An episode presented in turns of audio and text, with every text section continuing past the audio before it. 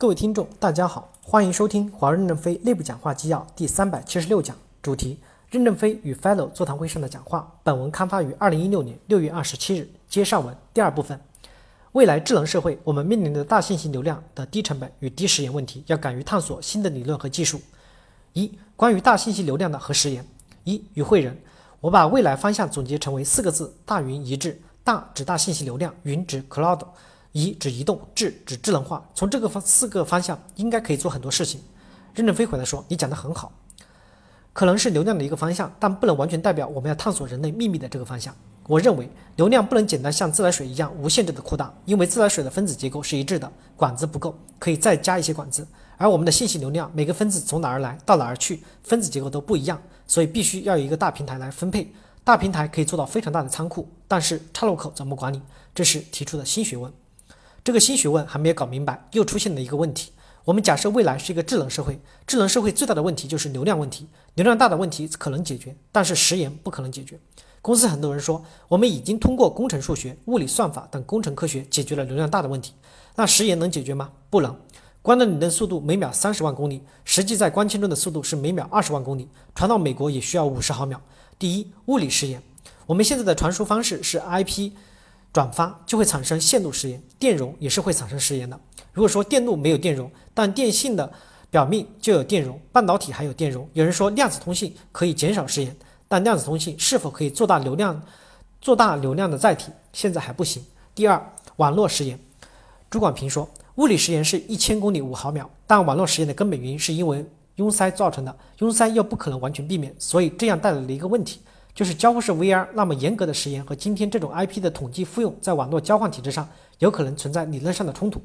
现在 VR 还只是少量的点，当全世界普及的时候，拥塞就更厉害，而且拥塞还具有随机性，规律性的可以用算法打开，但随机性的很难解决，因为建网不可能建得永远无限大，无限大的网实际不存在，没有这么大的能力。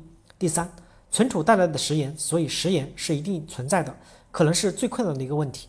VR 需要低时延，我们还做不到。也许以后会有一些科学定理新发明，但是现在还没有，所以我们要理性的认识 VR、AR 的产业发展规律，保持战略耐心。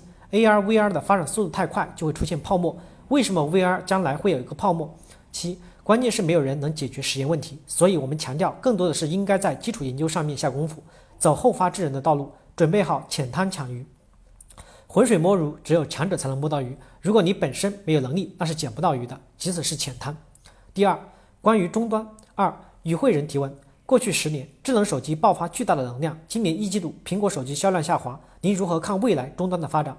任正非回答说：未来可能是软件世界，你能抓一把在手上吗？所有人类智慧的显示是终端，不仅指手机，因为终端未来的发展前景应该是方兴未艾，我们并不完全知道，但有时人们会有一个阶段性的满足，可能又不断的出现新的方法和台阶。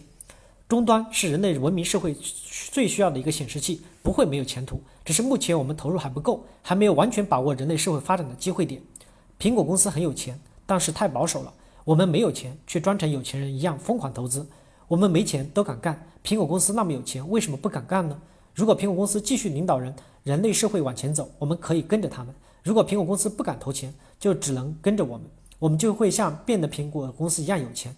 相信有一天我们一定会成功的。桃子树上会结出西瓜，虽然现在结的还只是李子。三与会人提问：我们的智能手表和手环在欧洲、美国拓展，但云和服务没有跟上。未来在欧洲和美国的云的部署战略是什么？徐志军说：消费者 B 机已经有计划，基于安全和隐私保护的基础上来逐步展开。丁云说：只要安全和隐私保护达到要求，你们就可以在欧洲和美国部署云。感谢大家的收听，敬请期待下一讲内容。